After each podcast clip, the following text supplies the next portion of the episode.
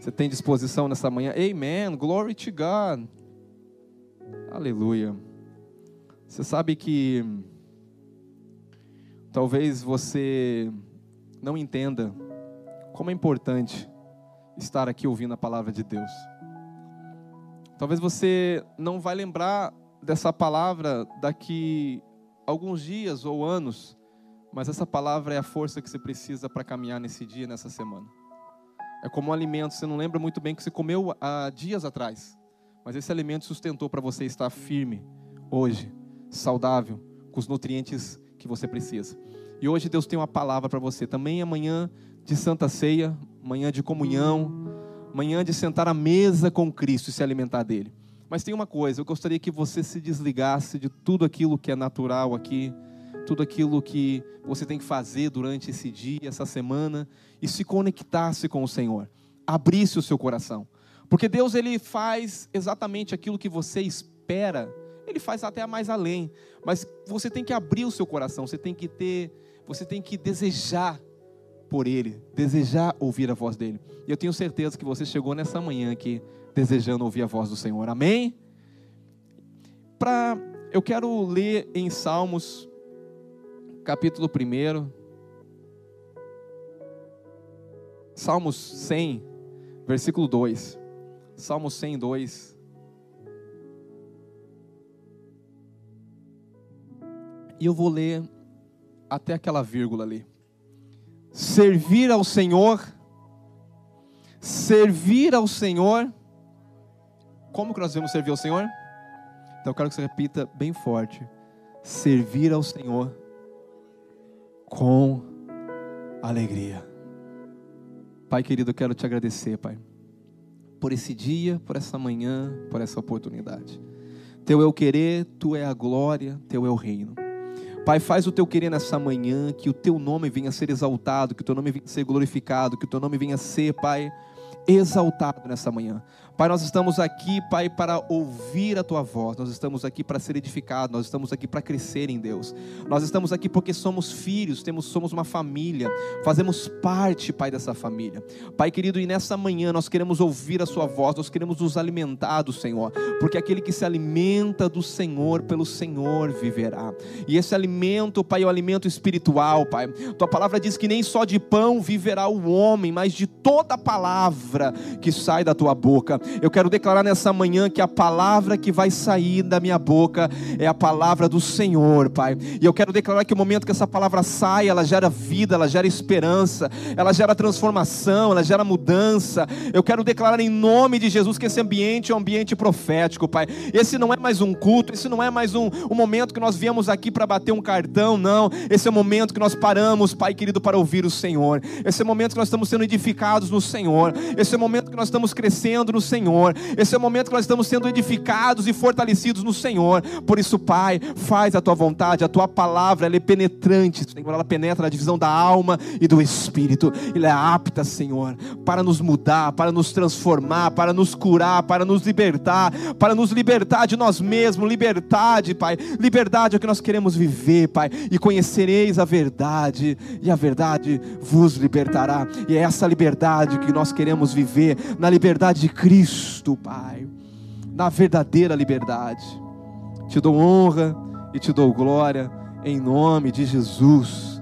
Amém. Glória a Deus. Servir ao Senhor com existe uma forma de nós servirmos ao Senhor. Ah, pastor, eu estou servindo ao Senhor. Mas eu quero dizer, o salmista, ao escrever isso, ele diz: servir ao Senhor com servir ao Senhor com eu estou alguns domingos falando sobre honra. E eu creio que uma, uma das faces dessa honra também é como eu sirvo ao Senhor. Uma questão de servir, eu posso servir alguém simplesmente porque me mandaram servir.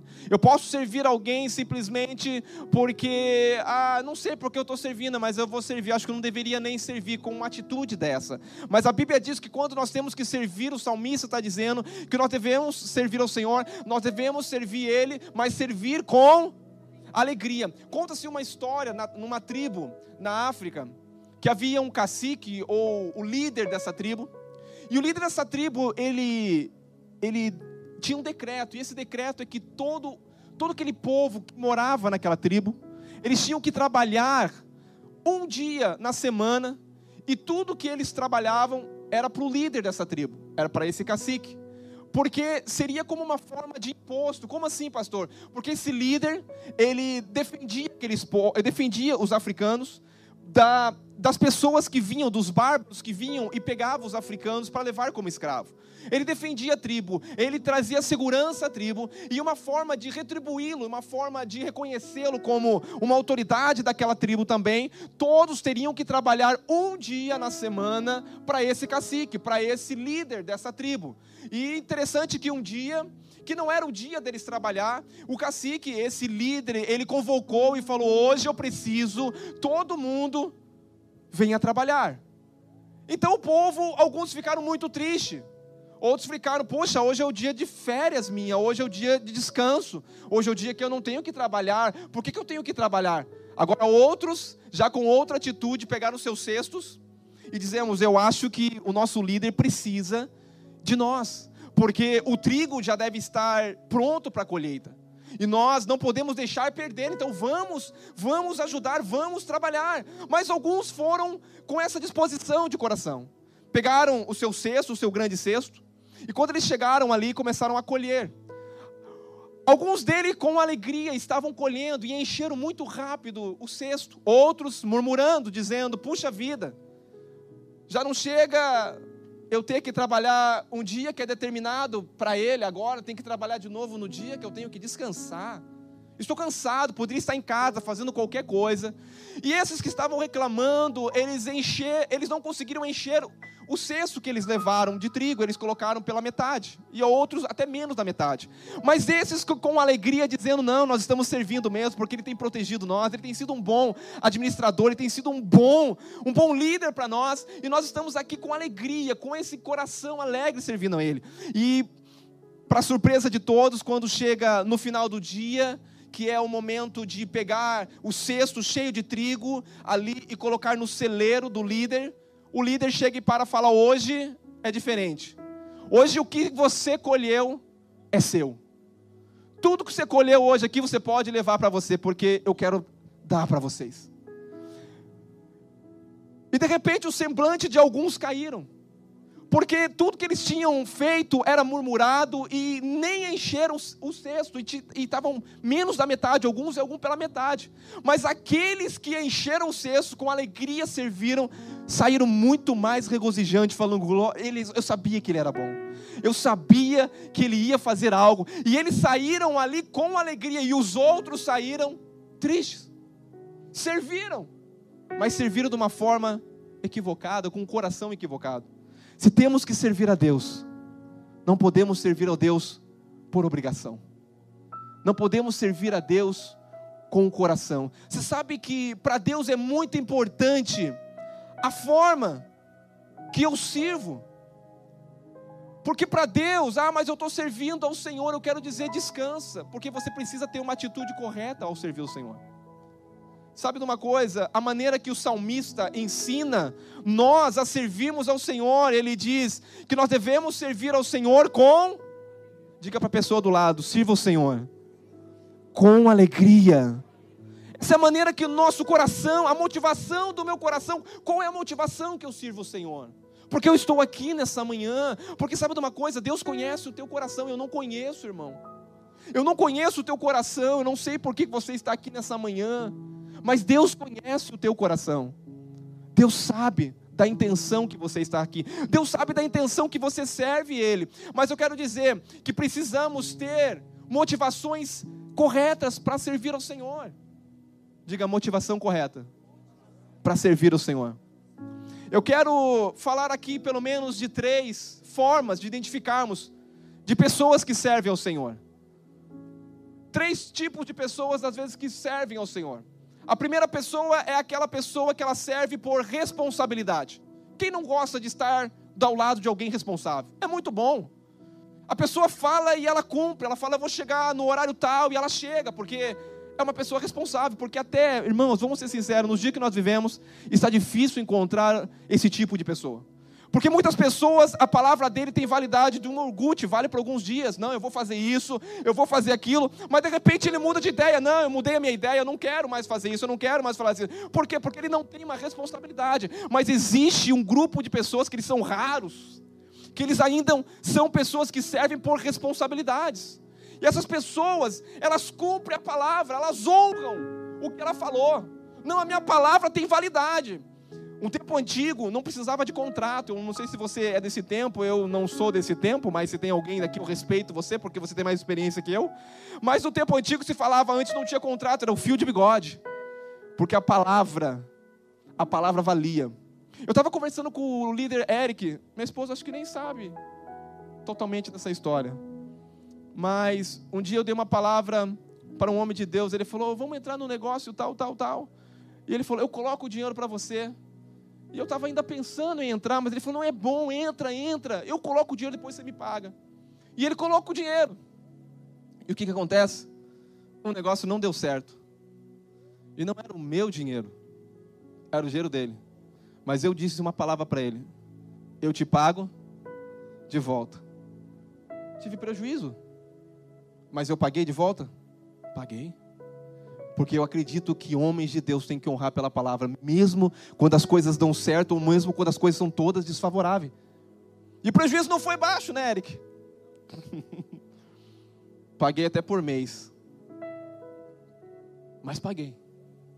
Minha esposa nem percebeu. Mas eu honrei a minha palavra.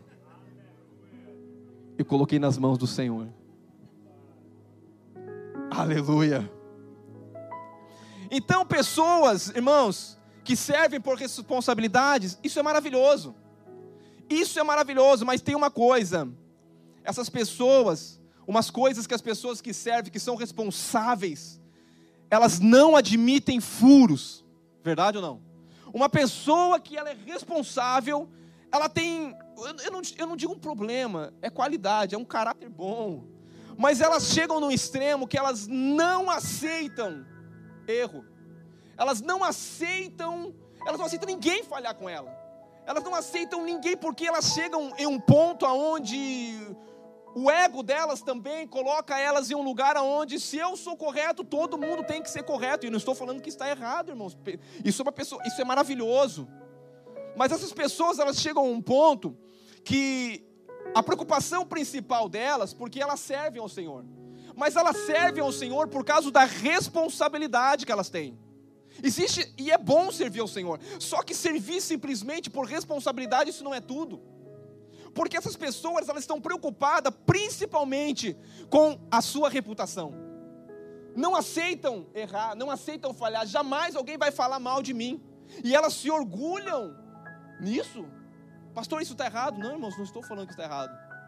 Mas isso não é o suficiente para servir ao Senhor. Porque pessoas que são responsáveis, elas se preocupam muito no que as pessoas pensam dela. Como as pessoas veem. Quando as pessoas olham para mim, como que elas me veem? Você sabe que essas pessoas, elas jamais aceitam ser vistas como alguém irresponsável. E elas não admitem que pessoas pensam o contrário dela. Agora, é melhor, irmão, não se comprometer do que dar a sua palavra. É isso que essas pessoas pensam. Não, eu não me comprometo, porque se eu falar, eu vou o quê? Cumprir. Só que aqui nós temos um problema. Fale e sirva. Porque muitas pessoas dessas digam, pastor, eu não vou fazer. E eles se apoiam nisso. Porque se eu fizer, eu tenho que cumprir.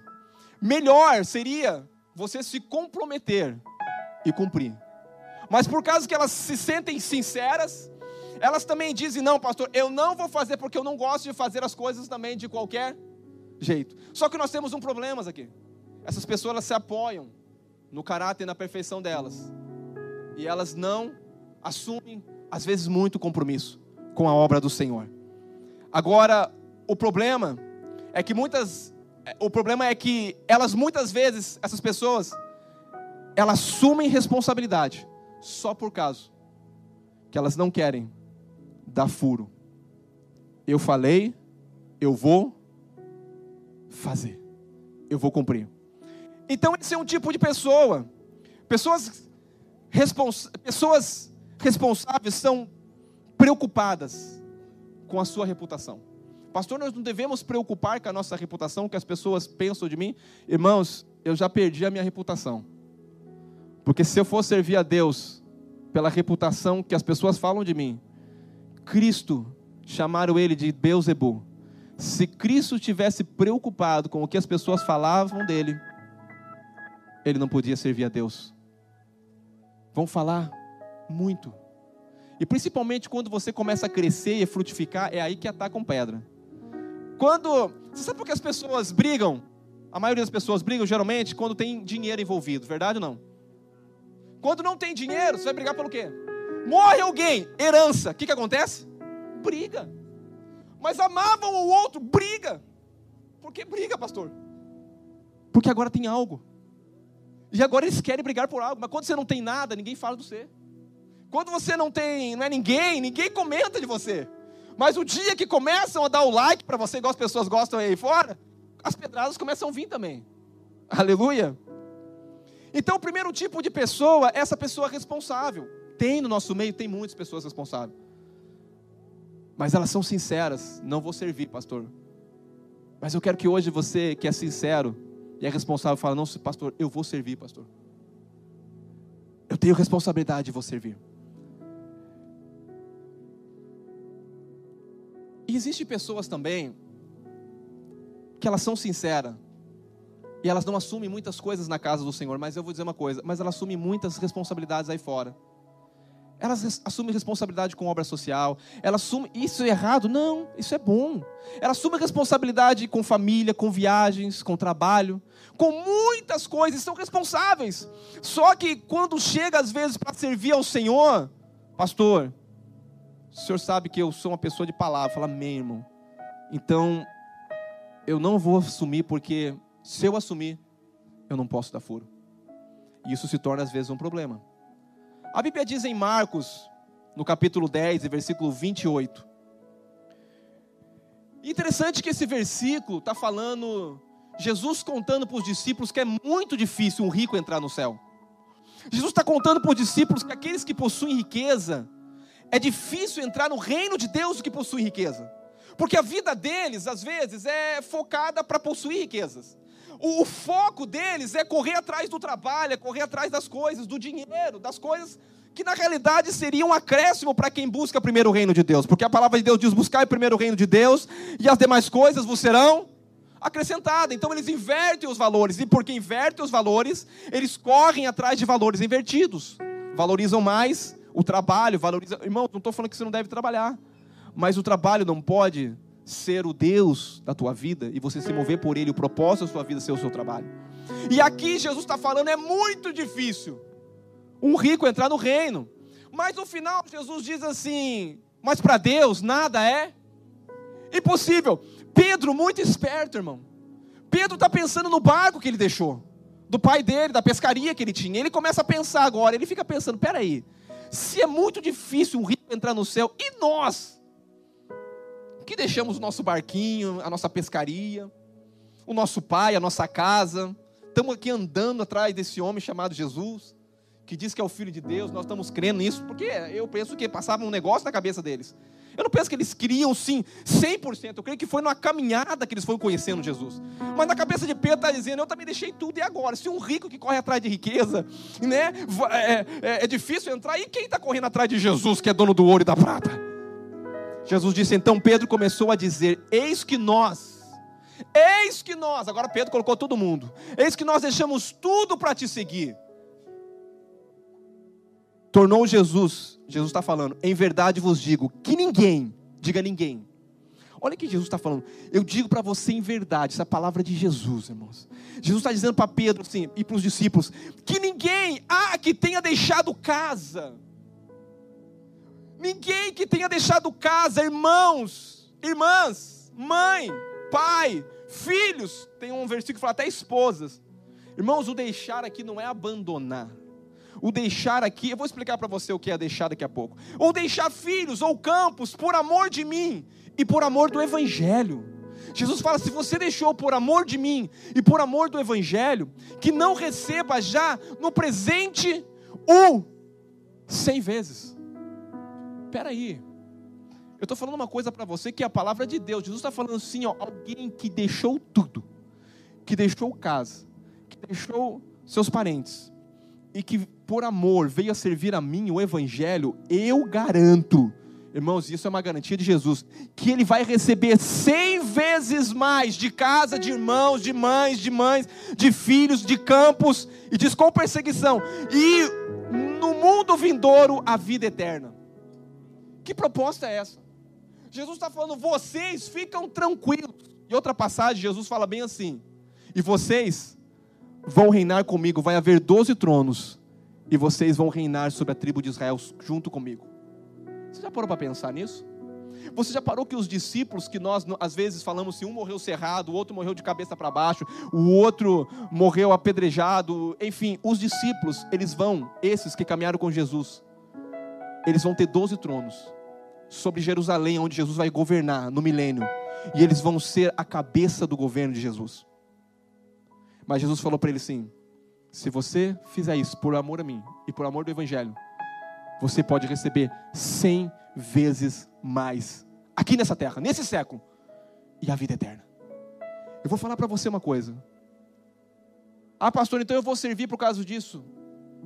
Eu acho que você não deveria servir por causa disso. Acho que você deveria servir por causa do amor. Porque Jesus fala por amor. E nós vamos chegar nesse ponto daqui a pouquinho. Eu vou dizer uma coisa para você. Não lidere simplesmente por responsabilidade. Eu já estou falando com todo mundo que lidera, com líderes, estou falando com você também que assume alguma, alguma função aqui. Ou serve ao Senhor. Porque um líder que lidera por responsabilidade, ele é um pouco diferente daquele que lidera pelo encargo. E nós sabemos que nós caminhamos por uma visão, e, o nosso encargo é edificar uma igreja de vencedores, onde cada crente ele é um, um ministro, e nós cremos nas celas que se multiplicam, que assim nós vamos ganhar a nossa geração para o Senhor. Então nós cremos no encargo. Eu vou falar daqui a pouco sobre o encargo, mas sobre o líder, eu quero dizer líder, não simplesmente sirva ao Senhor só por causa de uma responsabilidade, por uma obrigação. Não é necessário. Sabe por quê? Você que serve ao Senhor por uma obrigação, você não vai ter prazer na obra do Senhor. Você que serve ao Senhor por uma responsabilidade, nem todo mundo que é responsável faz aquilo com prazer. Ele faz porque ele assume a responsabilidade, mas fazer com prazer é diferente. Existe um lugar que Deus quer nos levar de fazermos as obras de Deus mais do que responsabilidade. Mais do que, porque uma pessoa que assume a responsabilidade, ela pode até fazer, mas às vezes ela vai com o coração ruim, com o coração fechado. Eu vou porque eu dei a minha palavra. Eu vou porque eu falei, e o que, que vão pensar se eu não for? ela não vai motivada, ela não vai com um coração desejoso, ela não vai por prazer. Tem pessoas que servem a Deus pela lei. O que é servir pela lei? Não, eu vou servir porque se eu não servir, pode vir maldição sobre a minha vida, pode acontecer algo mal para mim. Deus não pode me abençoar. Então tem pessoas que servem a Deus com medo. Tem pessoas que servem a Deus porque Deus não está me abençoando, então é porque eu preciso servir a Deus. Eu vou dizer uma coisa: essa não é a forma. Você não está debaixo de maldição e nem da lei, você está debaixo do espírito de vida. Mas o bom é servir a Deus com esse espírito de vida, transbordando em alegria. E eu vou falar para você daqui a pouquinho, mas como, pastor, que eu sirvo a Deus com esse espírito de vida? Você não está, você não tá, irmão, na lei, o foco para você não é a lei. Na graça, eu faço porque não para ser aceito, é porque eu já fui aceito. Na graça eu faço não para ser abençoado, mas porque eu sou abençoado e reconheço que eu sou abençoado e eu faço. Porque existe igreja que se fala, se você não fizer, Deus não vai te abençoar. Se você, não, irmãos, eu, porque eu sou abençoado, eu faço. Porque eu sou amado, eu amo porque eu sou, sou favorecido, eu libero favor sobre a vida das pessoas, porque aquilo que eu tenho recebido, eu dou. Porque você não pode dar aquilo que você não recebeu, e para isso você precisa receber. Aleluia.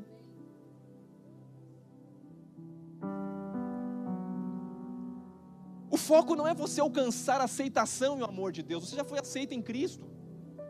Você já é amado, diga eu já sou amado. E porque eu sou amado, eu quero amar a Ele de volta. Aleluia! Existe a primeira, então, pastor, como que as pessoas servem? Serve por responsabilidade. E o segundo, diga por encargo. Diga encargo. O que é encargo, pastor? Eu acabei de falar para vocês. É um entendimento que eu fui chamado por Deus para isso. É um entendimento que Deus me colocou uma responsabilidade, mas é mais do que uma responsabilidade. É um chamado de Deus a qual Deus confia que eu vou exercer ele. Irmãos, nós estamos na obra da edificação, diga edificação, da casa de Deus. Você é casa de Deus. Sabe por que eu estou aqui todo domingo? Os líderes estão aqui para que investindo o nosso tempo naquilo que é mais valioso na casa de Deus, na obra de Deus. E não existe nenhum maior investimento do que o investimento naquilo que é eterno. Eu vou dizer uma coisa: você pode investir o seu dinheiro nas, nas bolsas de valores que sobem e descem, Bitcoin, em, em, em companhias, você vai ter algum, algum, algum, algum recurso, algum benefício, retorno. Mas uma coisa, quando você investe naquilo que é eterno, o teu retorno é eterno, não fica só nessa terra, é para a eternidade. O que eu estou fazendo, o que nós estamos fazendo aqui, não vai ficar simplesmente aqui. Nós vamos carregar a vida toda pela eternidade. Vale a pena. A vida passa muito rápido. O salmista diz que é como um sopro a vida. Servir a Deus com um encargo quando uma pessoa responsável recebe um cargo, ela cumpre só por uma responsabilidade. Cargo é diferente de encargo. Não, eu recebi uma responsabilidade, então eu vou cumprir. Isso é cargo. Tem gente que só serve a Deus por título. Não, eu tenho o título de pastor, então eu vou pastorear. Eu tenho o título. Não, não, ela serve a Deus por um título. Nós não servimos a Deus, nós não reconhecemos. Não, não vou falar que nós não reconhecemos título, nós reconhecemos encargo. Porque tem pessoas que não é pastor, mas estão pastoreando. Tem pessoas que não são título de profeta, mas estão profetizando. Tem pessoas que estão sem título, mas estão fazendo, porque não é o título que te define. Quem define é quem você é. O que me define é quem eu sou e não o que eu faço muitas vezes, porque tem pessoas que não fazem. Então, servir a Deus por encargo é melhor do que por cargo. Por quê? Se eu pedir, eu vou dar um exemplo para você, pastor, mas vou dar um exemplo. Se eu pedir uma pessoa aqui que é responsável e que tem cargo e não encargo, e eu falar para ele, irmão, faz o seguinte, pega aquela cadeira que está lá naquela ponta, eu vou falar para ele, pega aquela cadeira e traz aqui para mim, irmão. Aquele irmão que tem responsabilidade, tem um cargo e não um encargo, ele vai, porque ele, ele vai obedecer. Mesmo, mesmo querendo ou não querendo, ele vai fazer. Ele vai pegar aquela cadeira e vai trazer para mim aqui colocar aqui. Agora, um irmão que tem um encargo, que tem algo que ele entende que é de Deus, que é chamado. Ele, quando ele vai buscar a cadeira, ele vê um papel, ele já pega o papel aqui, mas ninguém mandou ele pegar aquele papel. Ele olha aqui, tem uma coisa fora do lugar, ele coloca, mas ninguém mandou ele fazer aquilo. E ele vai e ele traz a cadeira, mas ele faz além. Ele faz mais daquilo que você pede, por quê? Porque isso é uma paixão, é um encargo que ele tem. Ele não simplesmente é mandado fazer algo, ele vê algo, mas vou fazer isso, vou catar esse papel porque vai ajudar, eu vou arrumar isso porque aquilo faz parte dele. Então é diferente. Ele sempre faz a mais. Não é aquela pessoa que você faz, ah, faz isso aqui, e ele vai e faz. Pastor, eu fiz isso aqui, mas achei melhor fazer isso, isso, isso, isso, isso é um encargo, irmãos. Ele faz muito mais além. Às vezes as irmãs vão dar, vão dar ali ministrar para as crianças, e tem irmãs que, se a pastora falar para ela, faz isso, isso, isso, elas vão fazer, mas tem gente que faz além. Até se veste, até. Olha, eu fiz isso porque achei melhor que vai aparecer. O que, que é isso? É uma paixão, é um encargo que ela tem pelas crianças, elas vão entender melhor quando eu trazer essa figura, essa coisa. Isso é um encargo, irmão. Não é simplesmente mandado, não, eu estou fazendo porque eu sou mandado aqui. Então, e como eu sou responsável e tem a ver com a minha reputação, eu vou fazer. Não, não basta ter responsabilidade, você precisa ter um encargo também. Mas eu vou falar que também não é só necessário ter encargo. Que isso, pastor? Porque o encargo é quando você é motivado pelo chamado. Quando você recebe esse encargo, ele é muito maior do que o cargo. E tem uma coisa: esse encargo Ele não depende de coisas exteriores, se você se move por algo interior. Não é porque me mandaram fazer, é porque algo aqui dentro está falando para mim fazer. É porque existe algo de excelência aqui dentro, dentro de mim. E eu vou fazer. Agora, servir por encargo é muito bom. Mas eu vou dizer uma coisa: é melhor com encargo, com responsabilidade. Mas eu vou dizer uma coisa para você: não é suficiente. Hum, porque muitas vezes aqueles que servem por encargos, eles chegam a se cansar e a ficar exausto. E aí está um problema. Você pode ser responsável, você pode ter um encargo, mas chega um dia que a obra pesa. Chega um dia que você começa a sentir peso, e aí você começa a ouvir muitas coisas, muitas pessoas falando: ah, a obra está me consumindo. Não, não lidere, não, tua família vai acabar. Isso é mentira. Porque serve na força do braço, irmãos serve querendo levar a obra de Deus nos ombros. E eu vou dizer, não está errado você levar nos ombros, mas não basta simplesmente levar nos ombros. Porque quando alguém diz eu quero liderar, eu quero fazer algo, eu quero assumir, eu quero estar tá junto, ele está dizendo eu quero sustentar a obra de Deus, eu quero edificar a casa de Deus, eu quero fazer. E ele tem um coração bom para isso. Mas não é suficiente ter só um coração bom, não é suficiente só ter encargo, só ter responsabilidade, você precisa de algo mais. Você sabe que o salmista Davi diz que nós devemos servir ao Senhor com, e alguém que está cansado às vezes não serve ao Senhor com alegria, mesmo com encargo. Eu vou repetir: alguém que está cansado não serve ao Senhor com alegria. Pastor, eu estou cansado, a obra, a célula, isso aqui. Irmãos, eu vou passar hoje para você uma chave que vai mudar, que você vai servir ao Senhor com alegria. Pastor, como? Mas eu já tenho encargo. Servir ao Senhor com alegria. Esse é o salmista dizendo. O salmista está dizendo servir ao Senhor com. E quando você se sente cansado, você perde a alegria. Existe uma forma de servir com alegria. E é o terceiro tópico que eu entro aqui para nós praticamente partir para a finalização. Servir por amor. Diga para a pessoa: servir por amor. Você sabe que Êxodo capítulo 39 nos fala da figura do sumo sacerdote. Escuta que eu vou te falar aqui. A figura do sumo sacerdote em Êxodo 39, Deus fala a Moisés: Moisés, prepara a roupa sacerdotal. Eu quero que você construa a roupa do sacerdote. Moisés vai construir a roupa do sacerdote. E é interessante que a roupa desse sacerdote, todos os apetrechos que fala, né? Tudo que tinha na roupa do sacerdote representava algo espiritual. Tudo que tem na roupa sacerdotal representava uma parte de Cristo também.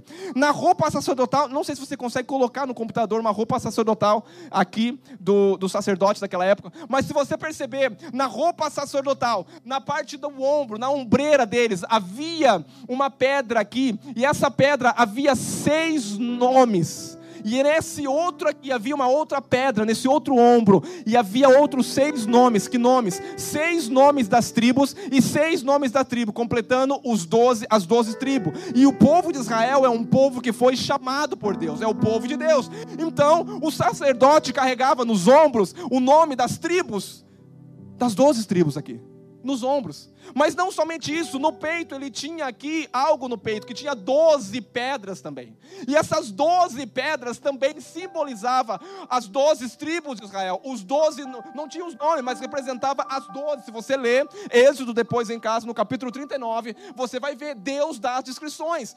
Uma pedra com seis nomes, outra pedra com seis nomes nos ombros, e outra pedra aqui. E essas uma pedra com os nomes, aqui tinha os nomes, e aqui também tinha, representava as doze tribos. O que, que isso quer dizer, pastor? Isso quer dizer que há momentos na vida, e o sacerdote, ele carregava a arca. Escuta, como que ele carregava a arca? A arca ele carregava nos ombros, diga nos ombros. Quando o sacerdote ia carregar a arca, não podia carregar de qualquer forma, ele carregava nos E carregar a obra nos ombros é de Deus? Sim, ela é de Deus, pastor. Porque quando você, um irmão está passando uma dificuldade, você compartilha com ele a carga dele, você está carregando junto. A Bíblia diz que nós devemos né, carregar a carga um de outro junto.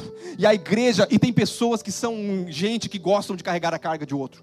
Líderes que estão nessa casa, vocês são coluna dessa casa para carregar a obra de Deus. Vocês estão cada dia caminhando, sustentando a obra da casa de Deus. Vocês são coluna na casa de Deus. E a Bíblia fala em Apocalipse sobre as colunas da casa de Deus. Você que lidera nessa casa, você que assume responsabilidade, às vezes até sem nome de, de, de líder, você, você tem um nome, às vezes, que você nem sabe.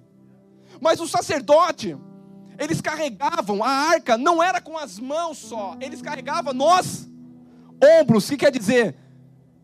Eu estou aqui para sustentar a obra de Deus.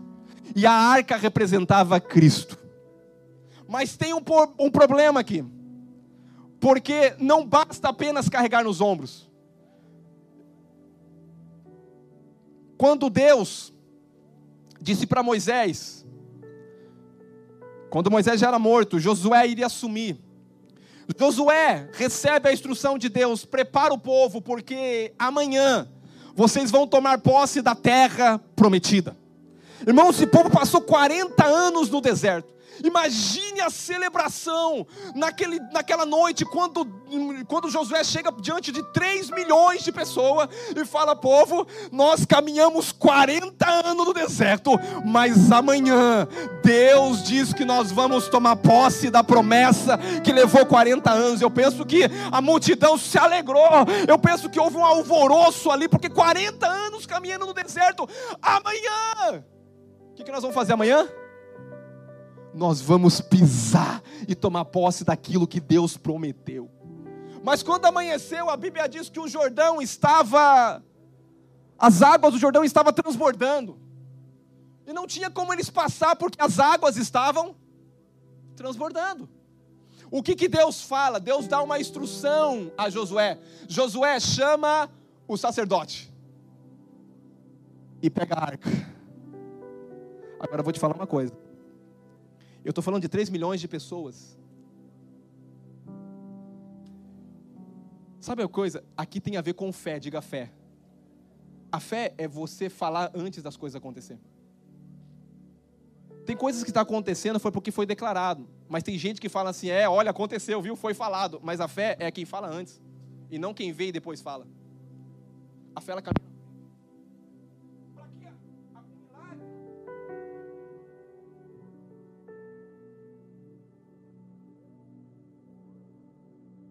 para que som, som, para que o milagre viesse a acontecer, Deus falou: pega os sacerdotes e coloca na frente. Quando os sacerdotes se posicionam, um do lado e o outro, quatro sacerdotes, todos com as roupas sacerdotal, o nome das tribos de Israel aqui, no peitoral aqui, os símbolos de todas as tribos, e eles colocam a arca, e o povo preparado, o, o, o, o mar ali está transbordando, Jordão está transbordando. E Deus fala: pisa, vai. E eles começam, e quando eles pisam na água, porque Deus queria que o povo passasse de pé enxuto. Fala do caminhar e da segurança. Você sabe que vai ter que ter muitas pessoas que vai ter que sustentar a obra de Deus para que você possa caminhar em lugares seguros. E esses sacerdotes aqui colocaram a arca. E quando eles pisam no Jordão, o Jordão se divide no meio, porque a, a, a arca fala da presença, a arca fala que eles estão carregando Jesus. E quando você carrega Jesus, não tem mar fechado para você, irmão. Quando você carrega Jesus, não tem impossibilidade que você possa que você que possa te parar. Quando eles pisam no Jordão, o Jordão se abre. Quando o Jordão se abre, eles estão aqui com a arca no ombro, sustentando 3 milhões de pessoas para passar, irmãos. 3 milhões de pessoas não passam de uma hora para outra. Mas eu penso que numa hora dessa, eles cansaram. Só que tem uma coisa: eles não estavam carregando só no ombro, eles estavam carregando a obra de Deus no coração. Carregue os irmãos no ombro, mas antes de carregar no ombro, leve no coração. Eu vou repetir. Carregue irmãos no ombro. Mas antes de carregar no ombro, leva no coração. Porque quando você leva no coração, você pode até estar cansado, mas você está feliz. Você está sustentando, irmãos, 3 milhões de pessoas. Passava um, passava, eu não sei se passava de 10, passava de 20, como que passava, eu não sei qual foi o lá, mas 3 milhões de pessoas não passa rápido. E eles ali, os sacerdotes, sustentando. E o povo passando de pé, enxuto. Você sabe que na história da igreja, muitos sofreram. Você sabe que na história da igreja, muitos padeceram. Muitos morreram. Para que eu e você tivesse essa liberdade de estarmos aqui, muitos tiveram que sustentar a arca, Cristo, defender o Evangelho, para que eu e você, aí ó, pudéssemos estar aqui hoje. Muitos tiveram que morrer, muitos tiveram que dar a sua vida. Pastor, encargo não é tudo, tem que ter amor à obra. Diga para a pessoa do lado: tem que ter amor, porque você vai cansar. Diga, você vai cansar. Diga, não leve só a obra de Deus nos ombros. Porque se levar a obra de Deus nos ombros só, você vai se cansar. Precisamos de amor para congregar. Escuta aqui que eu vou te falar. Por que você veio aqui nessa manhã? Por que você veio aqui nessa manhã? Minha pergunta para você. Você precisa de amor para congregar, porque esse lugar vai ficar insuportável se você não amar a família de Deus. E eu vou te falar uma coisa: não tem como você amar Jesus e não amar o corpo dele. Tem gente que quer Jesus, mas não quer o corpo. Porque o corpo às vezes é complicado, né, irmão? O corpo dá problema às vezes. O corpo fala as coisas que não deve falar. Mas eu quero dizer, o cabeça ama o corpo. E se o cabeça ama o corpo, tem gente, tanta gente desengrejada, falando, eu já, eu já me decepcionei muito dentro da igreja. Irmãos, é o lugar que você vai decepcionar, é o lugar que você vai ser curado. Decepções não vão mais te ferir. Porque uma questão de maturidade é quando você já não sente mais as pedradas e as feridas. Porque aquilo, a tua casca está tão dura que você, quando leva uma pedrada, fala: Isso aqui é para a glória e honra do nome do Senhor. O nome do Senhor vai ser glorificado. Essa leve, momentânea tribulação, ou perseguição, ou pedrada, é para o meu crescimento, é para me mostrar Cristo. É para me amar, porque a obra de Deus ela tem que ser feita não só nos ombros, mas ela tem que ser feita com o coração, amando um ao outro. Amando um ao outro. Sabe de uma coisa, irmãos? Não tem essa conversa eu quero servir a Deus em casa. Irmãos, você pode servir a Deus aonde você for. Mas é diferente. Quando você quer comer uma pizza, você fica olhando a telinha do seu computador. Você fala, eu quero comer uma pizza, estou com fome. Essa pizza ela vai sair da tela do computador e vai entrar dentro de você? Você tem que ir lá na pizzaria, não tem?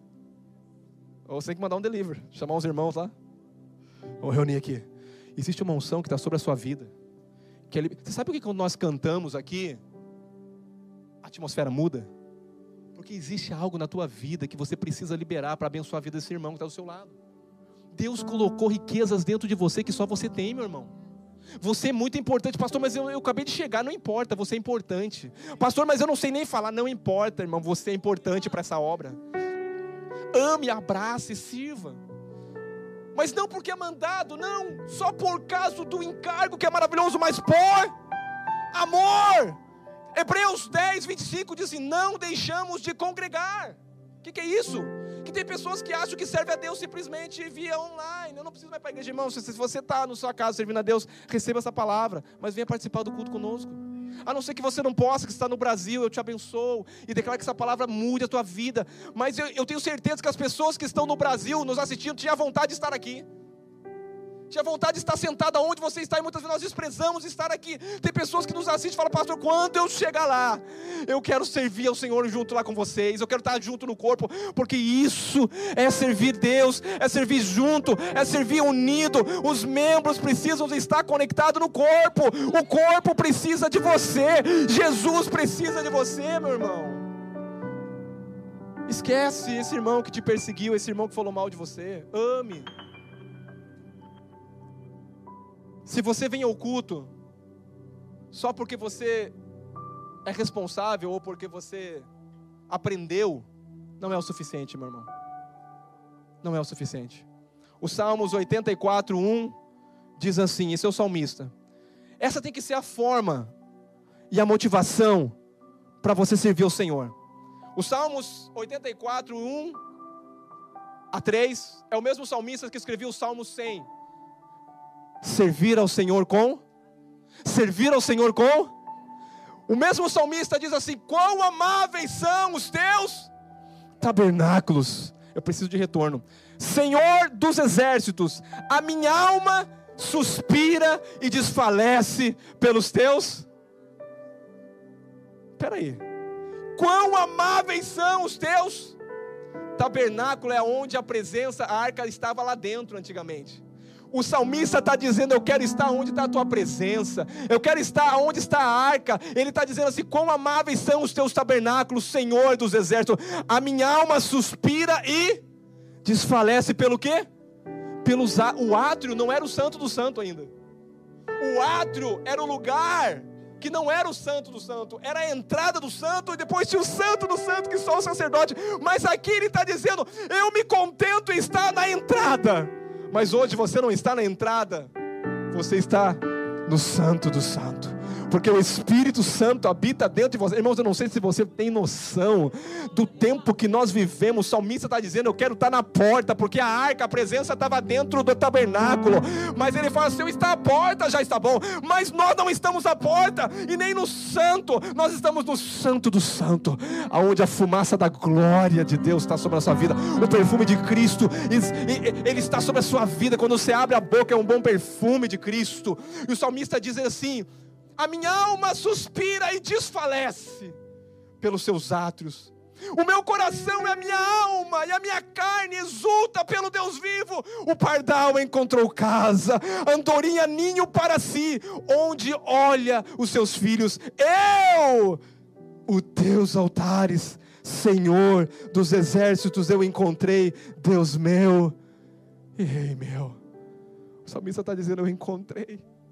E no Salmos 84 e 10 ele diz assim: Pois um dia nos teus átrios, pois um dia na tua presença, não despreze esse lugar. O salmista que entendeu que foi um dos homens com o segundo coração tá, de Deus, ele está dizendo: Pois um dia nos teus átrios vale mais que mil, prefiro estar à porta da casa do meu Deus, à porta, do que estar na tenda da perversidade, da maldade do mundo. Eu prefiro estar aqui, eu prefiro edificar a minha casa aqui, eu prefiro trazer os meus filhos aqui, eu prefiro servir aqui, eu preciso estar aqui. E o Salmo 23, capítulo 6 diz assim: Certamente que a bondade e a misericórdia me seguirão todos os dias da minha vida. E o salmista apaixonado diz: E eu habitarei, e eu quero estar para sempre e sempre na casa do meu Pai. Aleluia. Eu quero que você sirva ao Senhor com alegria, meu irmão. Eu quero que quando você venha para o culto, não venha por obrigação. Quando você sirva, não sirva por obrigação, mas sirva por amor e por paixão. Aleluia. Precisamos liderar com amor. Queria chamar os, os músicos já aqui. Nós precisamos liderar com amor. Nós precisamos servir a Deus com amor. Um líder responsável é uma bênção. Um líder com encargo é uma bênção, mas um líder apaixonado é outro nível. Eu vou repetir: um líder responsável é uma bênção. Um líder, um líder com encargo é uma benção, mas um líder apaixonado, irmão, ele vai além de tudo isso. Líder cheio de encargo, cheio de fé, cheio de esperança. Quando você esfria na fé, você faz como Pedro. Eu quero que você preste muita atenção no que eu vou te falar aqui agora. E esse é o último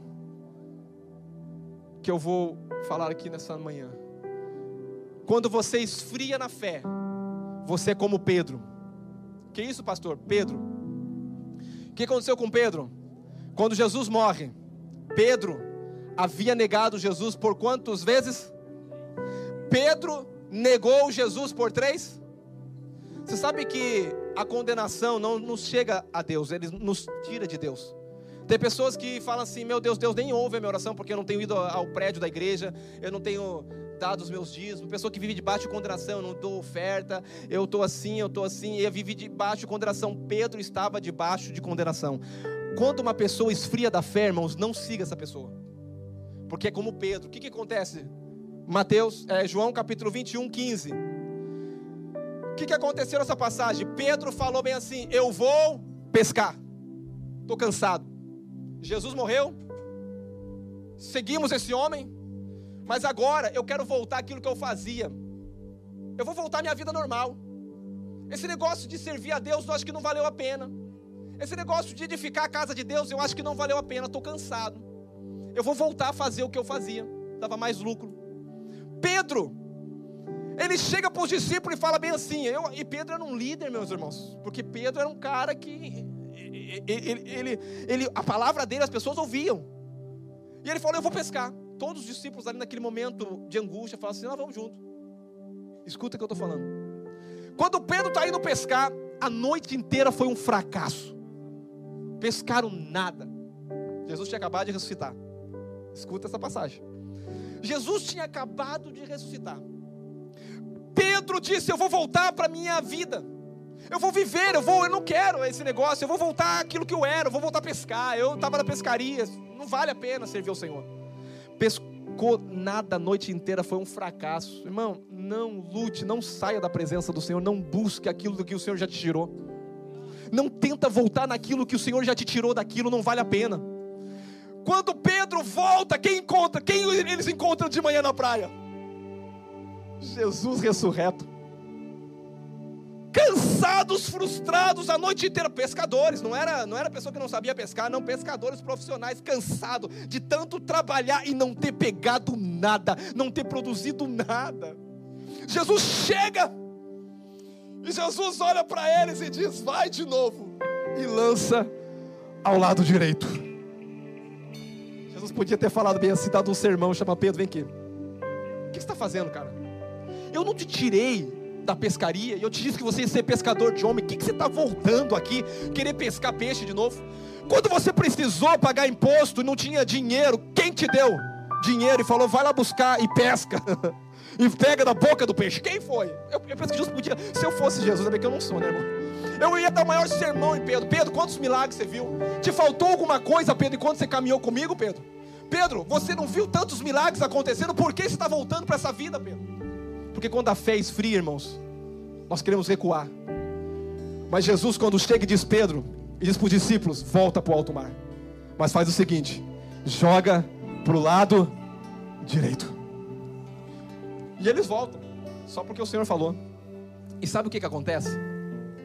Uma grande pescaria acontece. Grande provisão acontece. Só que não acaba a história assim. Escuta aqui que eu estou encerrando. Presta atenção. A história não acaba assim. Quando eles voltam com os peixes, Jesus já tinha tomado um café, já tinha pão que Jesus tinha preparado, já tinha peixe na brasa. Meu Deus, da onde Jesus conseguiu peixe e pão? Quando os discípulos voltam felizes, sabe de uma coisa? Jesus já estava, Jesus já tinha tomado o cafezinho da manhã, esperando eles, esperando eles para tomar café. Eles voltam felizes com os peixes, mas Jesus já tinha peixe e pão. Da onde, meu irmão? Ele é a provisão que você precisa para tudo na tua vida. Eu vou repetir, ele é a provisão que você precisa para tua vida. Ele é a provisão de tudo para o teu casamento, o sucesso financeiro. Sirva a Deus com alegria, porque servir com alegria você vai ver a provisão de Deus todos os dias. Eu tenho desfrutado isso na minha vida. E ele fala assim: Pedro, vamos dar uma voltinha. Ele chama Pedro no particular. Vamos dar uma voltinha, Pedro. Já tem pão e já tem peixe. Mas eu preciso conversar com você, Pedro. Pedro, tu me amas? Pedro, tu me amas? A pergunta de Jesus. Paulo diz em 1 Coríntios capítulo 3.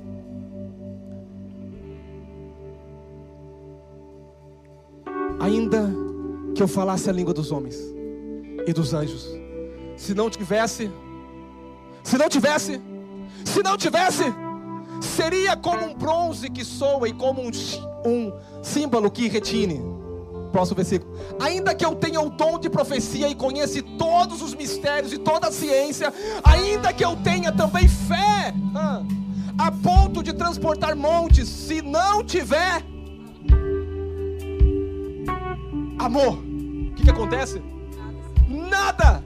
E ainda que eu distribua todos os meus bens, irmãos, tem gente que ama a obra de caridade, não é errado e tem glória nisso. Tem gente que se encanta em fazer coisas, de ajudar. Quando tem uma calamidade, todo mundo, todo mundo faz algo, todo mundo coisa. Isso é bom, não é errado. Gisele Witt, irmãos, ela deu milhões do dinheiro dela para um negócio de, de preservação do meio ambiental. Milhões. Não, pode preservar, não tem problema. Cuida das balinhas, cuida das, cuida de tudo isso.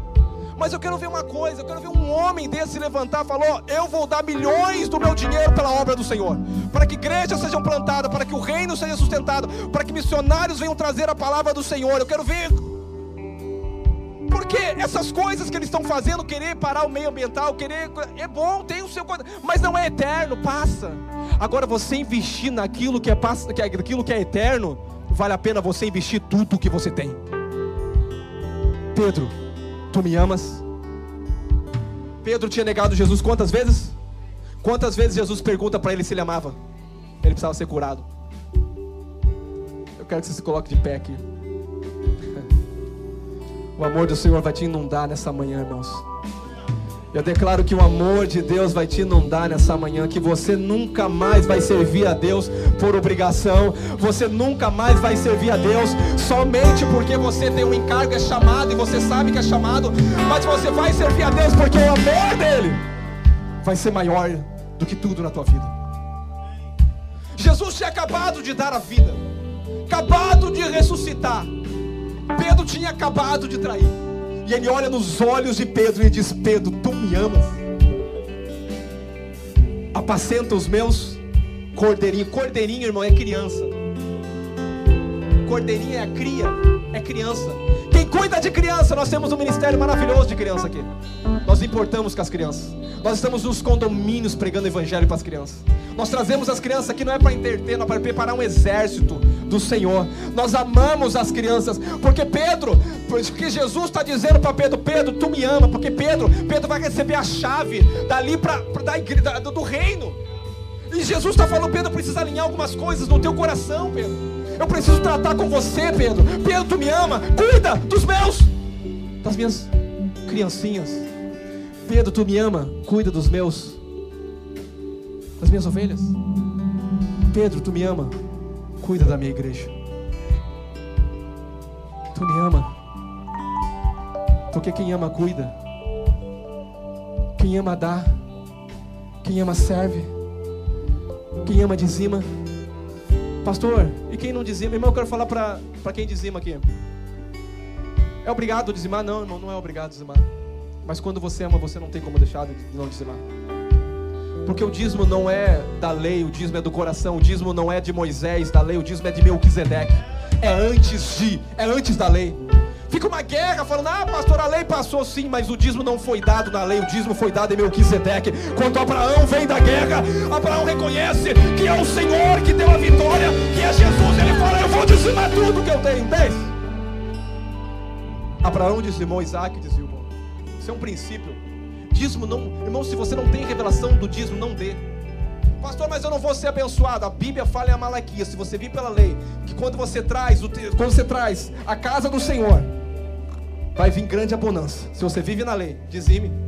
E se eu não vivo na lei, dê por amor e dizime por amor. É muito mais ainda. Porque não tem a ver com 10%, tem a ver com toda a minha vida. 10 é o mínimo. Quem vive na lei, 10 é o mínimo. Pastor, é só 10. Tem gente que faz cálculo quando vai dizimar. Ponto 90, irmão, o cuidado do teu coração. Porque o que mais vale para Deus é a intenção do teu coração. Se você dizima fazendo cálculozinhos dos cálculozinhos, cuidado. Porque dízimo é uma questão porque eu amo o Senhor. É porque eu estou vendo a provisão dele na minha vida, é porque eu reconheço ele como Senhor, eu reconheço ele como Salvador, porque ele é. Mas, ah, pastor, mas tanta coisa acontece, esquece as coisas que acontecem. O interessante é o teu coração ser sincero diante de Deus. Avançar. Sirva ao Senhor, não por obrigação. Dizime, não por obrigação. Sirva, não por obrigação. Ame e sirva. Ame e dizime. Eu não vou levantar oferta, não, irmãos. Se for construir a igreja, o prédio, não venha por obrigação. Venha por amor. Oferte por amor. Trabalhe por amor. Eu vou dizer uma coisa para vocês, irmãos. Tem gente que fala, pastor, nossa, tua vida está uma loucura. Nós viajamos agora, viagem três dias rápido pela capacitação, tínhamos que ir. Estava construindo aqui, chega em casa de madrugada, sai cedo para trabalhar às vezes. E minha vida está uma loucura. Você sabe de uma coisa? Está cansado? Existe uma alegria no meu coração. Sabe por que existe uma alegria? Porque eu estou fazendo uma obra tão excelente, tão grande que não é para mim. Quando eu olho para aquele lugar, eu falo, Senhor, é muito pequeno ainda, mas glória a Deus. Vai crescer, nós vamos para um lugar maior daqui a pouco. Mas é isso agora que o Senhor tem confiado. Nós vamos no pouco, tamo, vamos, vamos para muito, Pai. Porque é isso, mas não deixa eu perder o amor, não deixa eu perder a paixão. Porque eu quero servir ao Senhor com todo o meu coração. Porque vale mais um dia na tua presença. Vale mais um dia servindo ao Senhor. Com alegria no coração.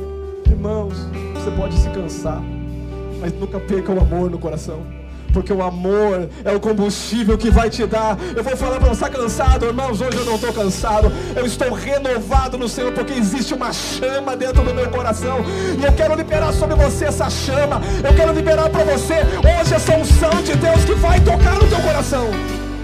Cale as vozes do diabo. Ah, eu não sirvo, pastor, porque a minha família vai acabar. Isso é voz do inimigo. Sirva o Senhor com a tua casa, com a tua família. Lidere com a tua casa. Traga os teus filhos. Mostre aos teus filhos o caminho do Senhor.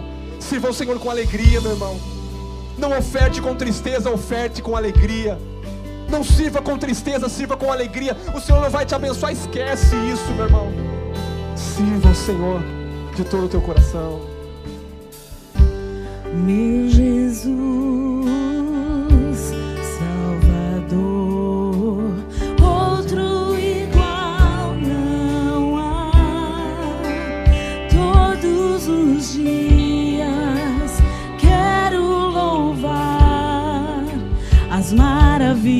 Maravilhas de teu amor.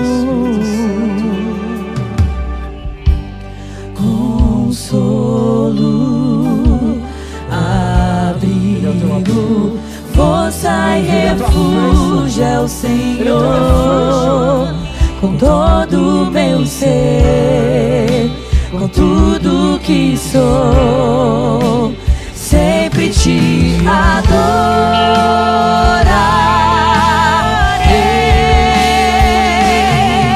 Aclame ao Senhor toda a terra e cantemos poder, majestade, louvores ao Rei. Montanhas se prostrem e rujam os mares ao de teu nome.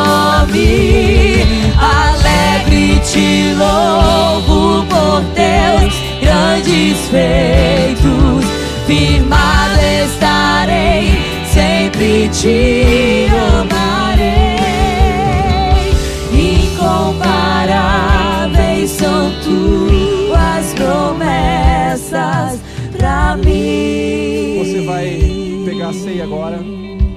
Você vai se dirigir. Vai ter uma bagunça santa aqui hoje, mas eu isso veio agora, não estava na minha cabeça. O Espírito está me dando uma direção aqui. Vai onde está o seu líder. Eu quero que a célula se reúne agora. Pega a ceia, você vai ser junto com a sua célula. E você que é líder em treinamento, você que faz parte de uma célula, você vai orar pelo seu líder. E você vai dizer: Nós estamos juntos nessa obra. Nós estamos juntos nessa obra.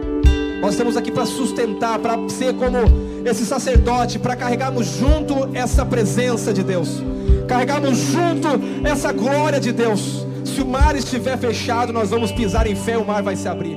Mas a glória de Deus está conosco. A glória de Deus vai ser sustentada, a presença de Deus vai ser sustentada. Aonde tiver a sua cela, vai até ela. Eu quero que você ore. E se você não faz parte de alguma cela, pegue algum, algum grupo aí e pode ir junto. Quem você tem mais intimidade, quem você conhece, vai junto, pode ir junto, não tem problema não. Você já faz parte. Se já for, for numa cela, fica com. Vai, vai até alguém. Fica em alguém. Eu quero que você comece a orar agora. Oh, Jesus, pode descer, pode descer. O pastor vai cantar.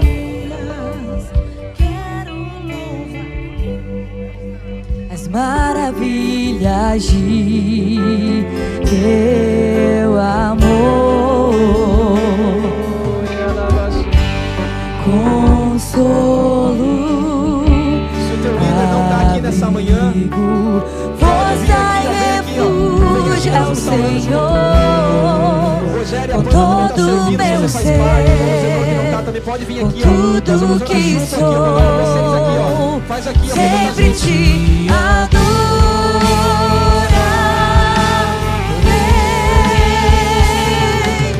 Aclame ao Senhor toda a aqui, terra e cantemos. Pode vir aqui as celas que estão. Você que não faz parte de cela, quero que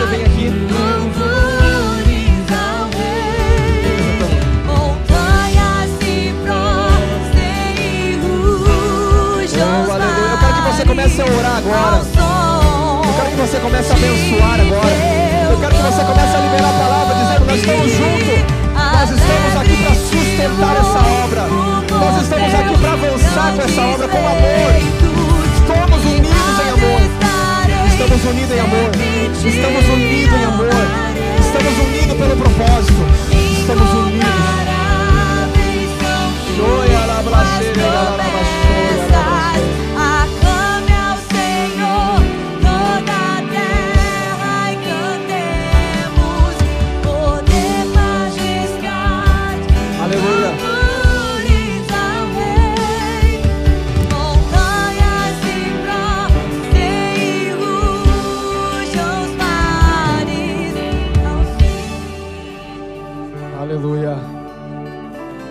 Deus. Nós estamos num momento de comunhão. Momento de comunhão. Momento de comunhão, momento de família. A mesa, a mesa com o Senhor. A mesa com o Senhor. Eu declaro milagres acontecendo agora. Eu declaro pela unidade do corpo, pela vida que flui aqui agora. Eu declaro que o amor de Deus seja inundado no teu coração. Eu quero liberar sobre a vida de vocês, cada um de vocês aqui, o amor de Deus. Vocês começam a receber esse amor e ser inundado por esse amor, a ponto de ter revelação desse amor. E esse amor, ele é derramado no teu coração por Cristo Jesus, pelo Espírito Santo. Pai, nós te agradecemos pela provisão que é Cristo. O Senhor, na noite que foi traído, Pai, tomou o pão e, tendo dado graças, o partiu e disse: Esse é o meu corpo, esse é o alimento, essa é a minha vida, isso faz parte de mim. Nós estamos aqui, nós fazemos parte do Senhor, esse é o meu corpo. As pessoas que estão do seu lado faz parte do corpo, é o corpo de Cristo. E Jesus disse: Esse é o meu corpo que é partido por vós, que é dado, que é dado por vós. E depois ele tomou o cálice e tendo dado graça, esse é o sangue da nova aliança. O sangue da nova aliança. Eu quero que você agora ceie. E nesse momento você vai receber receber o teu milagre. Nesse momento você vai receber alegria. Nesse momento Deus vai renovar tuas forças. Nesse momento você vai receber revelação do amor. Forças são renovadas. Servir ao Senhor com alegria, eu declaro sobre a sua vida. Vamos cear todos em nome de Jesus.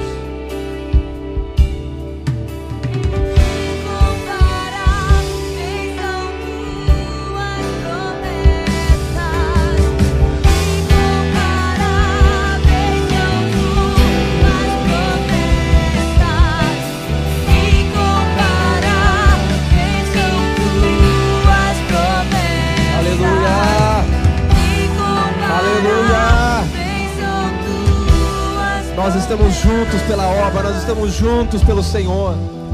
Estamos juntos para sustentar a obra de Cristo. Aleluia. Do jeito que você está, nós vamos já praticamente encerrar. Sirva por amor. Ame o Senhor. Tenha comunhão com Ele. Conheça o Senhor. Conheça o Senhor a cada dia. Desfrute da vida dele. Busque ao Senhor a cada dia. Essa é a chave de você receber mais dele. Tire tempo para o Senhor. Ele deu tudo por você, deu a sua vida, o seu sangue, tudo, tudo por você. Que Deus te abençoe, querido. Que você possa ser ricamente abençoado. Que o amor dele venha transbordar dentro de você com alegria, que o renovo dele venha sobre a sua vida, que a alegria do Senhor é a nossa força, que você sirva o Senhor com alegria, que você viva com alegria, que você desfrute com alegria, que você sirva com alegria, vai para a cela com alegria, venha para o culto com alegria, faça qualquer coisa, mas faça com alegria no teu coração, porque o Senhor é bom, o Senhor é bom e eterna a sua misericórdia. O Senhor é bom. Viva debaixo dessa bondade, desse amor. Um domingo de vitória, um domingo de graça, um domingo de favor, um domingo abençoado, um domingo cheio da vida e da revelação do amor de Cristo em nome de Jesus.